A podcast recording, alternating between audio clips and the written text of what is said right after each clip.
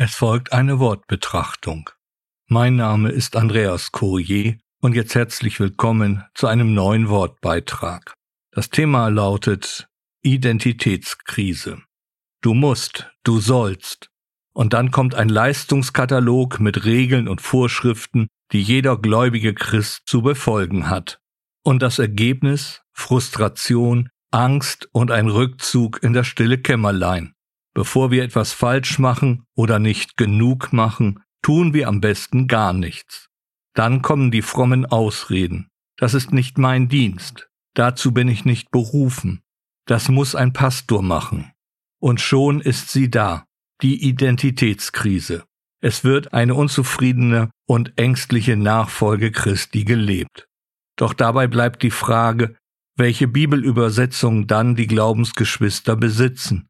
In meiner Bibel habe ich keinen derartigen Leistungskatalog gefunden, noch dass bestimmte Leute oder gar eine Gemeinde bestimmt, wer welche Aufgaben oder Dienste übernimmt. Es stimmt wohl, dass der Herr Jesus kurz vor seiner Himmelfahrt seinen Jüngern Anweisungen für ihren Dienst gegeben hat. Aber eines wird gerne übersehen.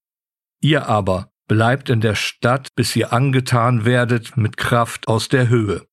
Das Lukas Evangelium Kapitel 24 aus dem Vers 49.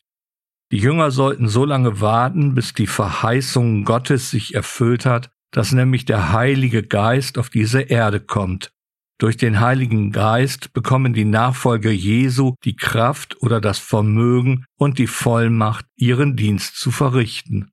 Dabei gilt ein wichtiger Grundsatz zu bedenken, Dazu eine Bibelstelle aus dem zweiten Brief an die Korinther im dritten Kapitel der Vers 5. Nicht, dass wir von uns aus selbst aus fähig wären mit eigenen Gedanken, sondern was wir können, kommt von Gott. Der Bibeltext ist der Textbibel entnommen. Das ist im Grunde genommen die Bestätigung dessen, was der Herr Jesus seinen Jüngern gesagt hat. Das ist sehr wichtig, denn nach dem Kommen des Heiligen Geistes in dieser Welt ist er es, der die Gemeinde oder die einzelnen Gläubigen beauftragt, ihren Dienst beziehungsweise ihre Aufgaben zu übernehmen. Dazu einige Beispiele aus der Apostelgeschichte. Kapitel 8, Vers 29. Der Geist aber sprach zu Philippus, tritt hinzu und schließe dich diesem Wagen an. Kapitel 11, Vers 12.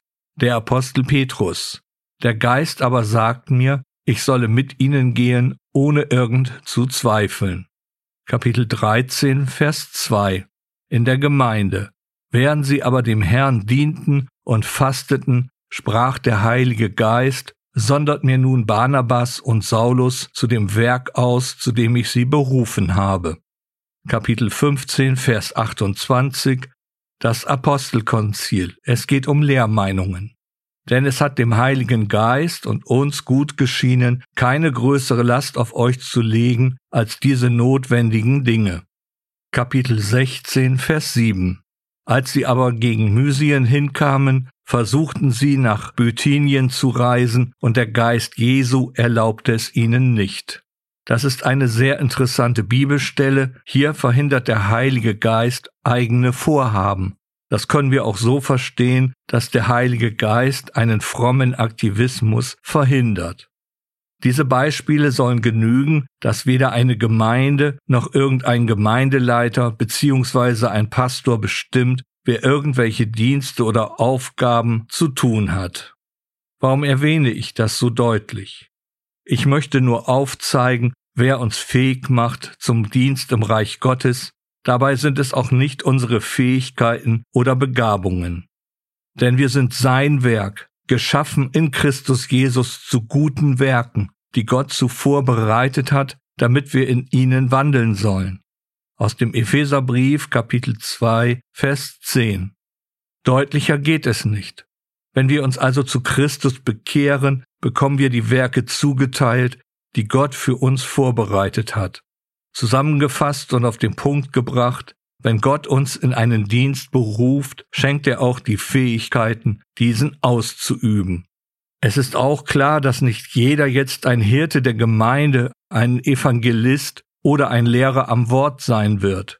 Ein Dienst ist zum Beispiel das Gebet, die Fürbitte oder kranke Menschen besuchen. Ja, sogar das persönliche Zeugnis ist ein Dienst im Reich Gottes. Viele gläubige Christen haben deshalb eine Identitätskrise, weil sie eine falsche Vorstellung oder sogar eine falsche Belehrung über eine Mitarbeit im Reich Gottes haben. Dabei fehlt meist das Wissen über das Wirken oder den Dienst des Heiligen Geistes. Noch einmal, nicht wir suchen unseren Dienst oder unsere Aufgaben aus, sondern es ist immer eine Berufung. Anders gesagt, Pastor sein ist kein Beruf, sondern eine Berufung. Es gibt noch einen Punkt, auf den ich hinweisen möchte. Durch eine falsche Belehrung in den Gemeinden und Kirchen entsteht eine falsche Sichtweise auf unseren Dienst. Es werden immer gleich Ergebnisse gefordert, quasi als Bestätigung für den jeweiligen Dienst oder Aufgabe. Das ist absolut falsch. Dazu aus dem ersten Korintherbrief, Kapitel 3, die Verse 6 bis 7. Ich habe gepflanzt, Apollos hat begossen, Gott aber hat das Wachstum gegeben. Also ist weder der pflanzt etwas noch der begießt, sondern Gott, der das Wachstum gibt. Der Apostel Paulus zeigt es noch einmal auf, jeder hat seinen Dienst, seine Aufgabe, da gibt es kein besser oder höher. Der Erfolg, besser das Ergebnis, wirkt Gott. So kann sich auch keiner rühmen, was für ein toller Kerl er doch ist. Zugleich nimmt es den Druck und auch die Angst. Wir stellen uns letztendlich nur Gott zur Verfügung, den Rest macht er. So ist es auch egal, ob sich nach einem Zeugnis jemand für Jesus entscheidet oder dass sich nach einem Dienst gleich Erfolge einstellen. Wir dürfen uns auf das Wirken des Heiligen Geistes verlassen. Und vielleicht bereiten wir nur den Boden vor und jemand anderer gießt, letztendlich ist es Gott, der die Frucht schenkt. Also, wenn jemand unter einer Identitätskrise leidet und meint nicht tauglich zu sein für eine Mitarbeit im Reich Gottes, der lasse sich durch den Heiligen Geist helfen. Vertrauen ist die wichtigste Grundlage für die Mitarbeit im Reich Gottes. Dabei dürfen wir offen sein für das Wirken des Heiligen Geistes und vergessen wir nicht, dass wir uns jederzeit im Gebet dem Herrn Jesus Christus anvertrauen dürfen. Warum verhalten wir uns so, als müssten wir alles alleine können und machen? Die gesamte Bibel ist voll von Beispielen, dass Gott immer den Dienst seiner Diener unterstützt hat. Haben wir auch vor Augen, dass letztendlich deutlich gemacht werden soll, dass es immer um die Verherrlichung Gottes geht? Dazu der Apostel Paulus aus dem ersten Korintherbrief, Kapitel 2, die Verse 4 und 5. Und meine Rede und meine Predigt war nicht in überredenden Worten der Weisheit, sondern in Erweisung des Geistes und der Kraft, damit euer Glaube nicht auf Menschenweisheit beruhe, sondern auf Gottes Kraft.